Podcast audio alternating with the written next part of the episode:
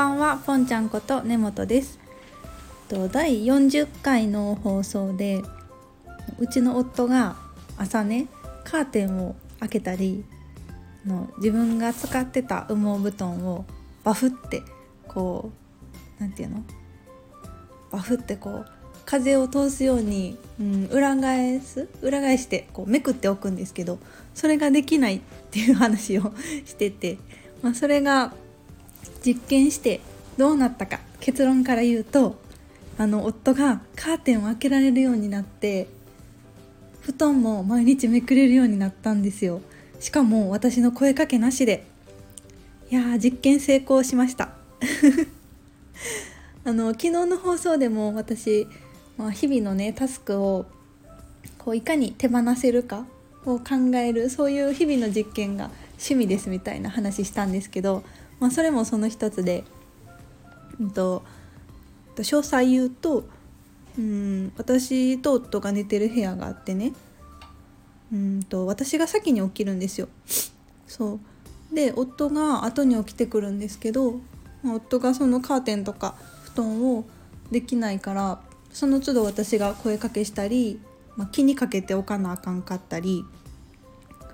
あのまあやってなかったら私が代わりにやったりそういうのってすごく脳みそのキャパを取るじゃないですか。ああ開けたかなみたいな。でも開けてないと嫌やし、うん、それでね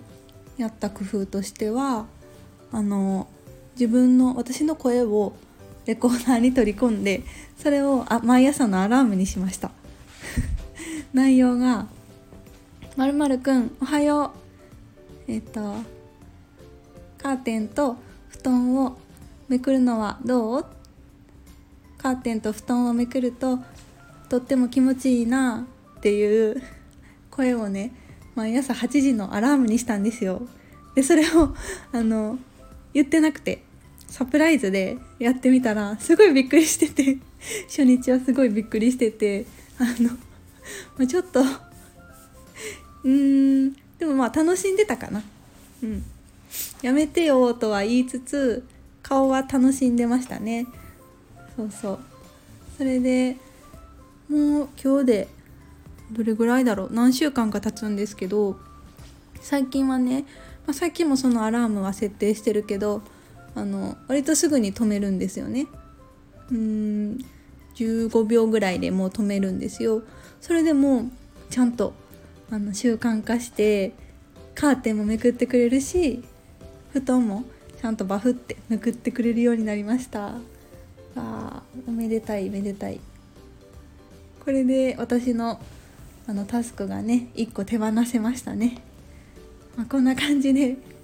本当に些細なことなんですけどそういうのをね取り除いていくと自分が本当にやりたいことに避ける時間も増えるしそういう毎日ってめっちゃ幸せですよね。うん、でその手放す過程も楽しみつつ実験みたいな感じで楽しみつついろいろ取り組んでいます。ではではありがとうございました。